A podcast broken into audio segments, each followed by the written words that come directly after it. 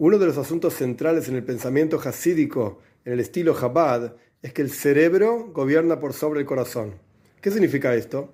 El cerebro representa lo intelectual, el corazón representa lo emocional. Lo intelectual por sí mismo es algo frío y calculador. Lo emocional por sí mismo es algo caliente y con muchísimo entusiasmo. El objetivo del ser humano cuál es? Que esto que es frío, intelectual, calculador, etc., gobierne y guíe lo que es entusiasmo, gana, fuerza, etc. Y esto es lo que significa que el cerebro gobierna sobre el corazón. No que el cerebro destruye el corazón, etc., impide que la persona sea emocional. No.